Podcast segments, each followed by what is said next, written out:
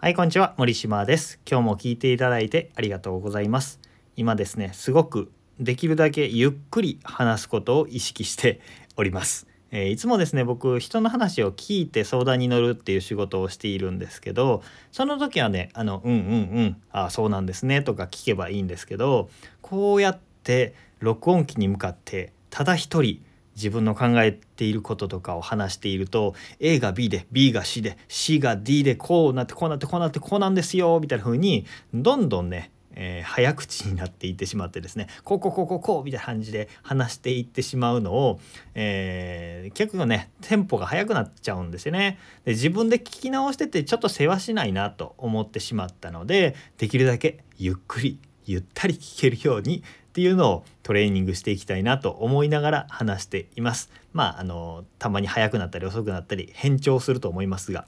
えー聞き苦しかったら聞き苦しいぞとコメントいただければ、えー前処しますので教えてください、えー聞きやすいペースでねお話できればいいと思っております。ということで今日はお話ししたいことはですね人生をイージーモードにする方法というのをお話したいと思います。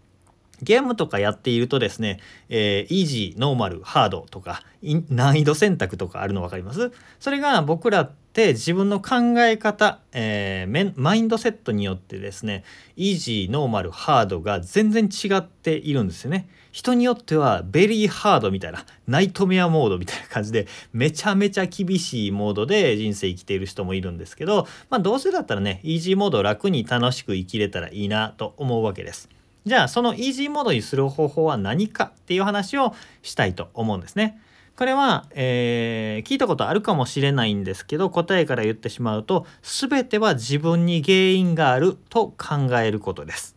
全ては自分に原因があると考えること。これを聞くとえーそんなこと辛そうって思うかもしれないんですけどまあ説明聞いたら分かります。えーなかなかねマッチョな考えというか、えー心が弱い私には無理みたいな風に思われるかもしれないんですけど実は、えー自分が全ての原因なんだ。自分が原因で物事だったり感情っていうのが引き起こされているんだ。と考える方が人生楽になるわけです。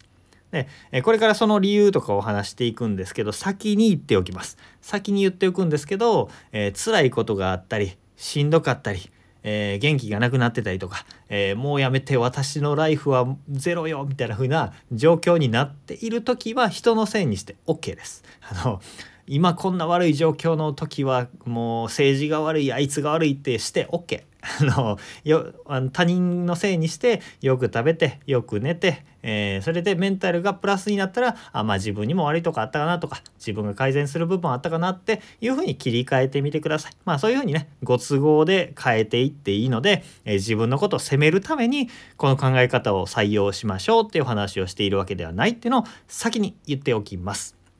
じゃあですね、ここから全ては自分が源、自分が原因だよという話についてお話していきたいと思います。これはね、自己啓発系の本だったり、成功哲学系のものだったり、ビジネス研修とかに出たことある人は、まあ必ず聞く言葉じゃないかなと思うんですね。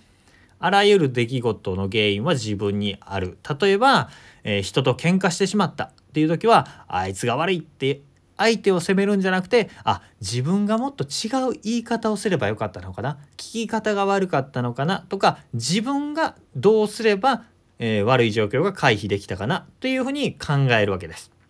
でこれってなんか自分ばっかり辛いわけではなくってこの逆を考えてみたらいいわけですね。逆になんで分かってくれないのよ？っていうふうに相手がこうしてくれれば相手がもっと聞く耳持ってくれればいいのにって思ったら一瞬その時は楽なんですけど他人ってコントロールできないから結局何もならないんですよ。悪い状況は変わらないんですね。でもあ自分は今回言い方が悪かったからもっと違う言い方をしようとか相手の意思を確認してから言ってみようとかっていうふうに改善点が見つかると次同じような状況になった時に、えー悪い状況が避け避けられる可能性がちょっとだけ上がるわけですよ。このちょっとの積み重ねが人生を大きく分けるようになっていくということなんですね。でこの逆全ては自分が原因だよということの真逆を想定して人生を考えてみてください。これがベリーハードモードの人生なんですけど全ては他人が原因なんだ。他人社会政治あいつが、えー、悪いせいで自分の人生を貶められているんだこんな不幸なんだと考えたとしましょう。そうすると自分の幸不幸機嫌だったり成功失敗っていうのは他人のせいだったり天気のせいだったり、えー、自分の外部のある何かのせいになってしまうわけですよね。そうそうですよね。でそうなるとじゃあ自分は変わらなくていいよねっていうことプラス自分にできることがなくなっちゃうんですよ。だって他人のせいだから自分のせいじゃないんだから。えー、悪い状況なのは他人のせいだけどいい状況になるのも他人任せだから、えー、もう流されるまま生きていくしかないっていうふうになっちゃうわけですね。なんでそこをえー、他人のせいにすると自分の人生の舵を、えー、コントロールを失うので、えー、自分の責任だと考えることが重要なんだよというお話です。人を責めてね怒ったり悔やんだりとかあいつがって思うことはまあ感情的には怒っていいんですよ。まあそれその感情あいつめみたいな風に恨めしい気持ちだったり怒ったりっていう気持ちは出てくるのはしょうがないです。出てきた後に、えー、一通りね感情がわーってなった後でいいです。なった後にあでも自分になんかできることあったかなとかこういう状況になったのは自分がどうしてたらならなかったんだろうかっていうふうに考える隙間だったり機会っていうのを持つことでどんどん人生がね自分のコントロールの内側に入っていくのでそうするとめちゃめちゃ人生がね楽になっていきます人生も人間関係も仕事もいろんなことが楽になっていくので、えー、ぜね全てのことは自分が原因なんだという一見マッチョで実はイージーモードな人生につながっているという考え方を採用してみてはいかがでしょうかというお話でした。えー、よければ採用してみてください。ということで今日も聴いていただいてありがとうございました。森島でした。ではまた。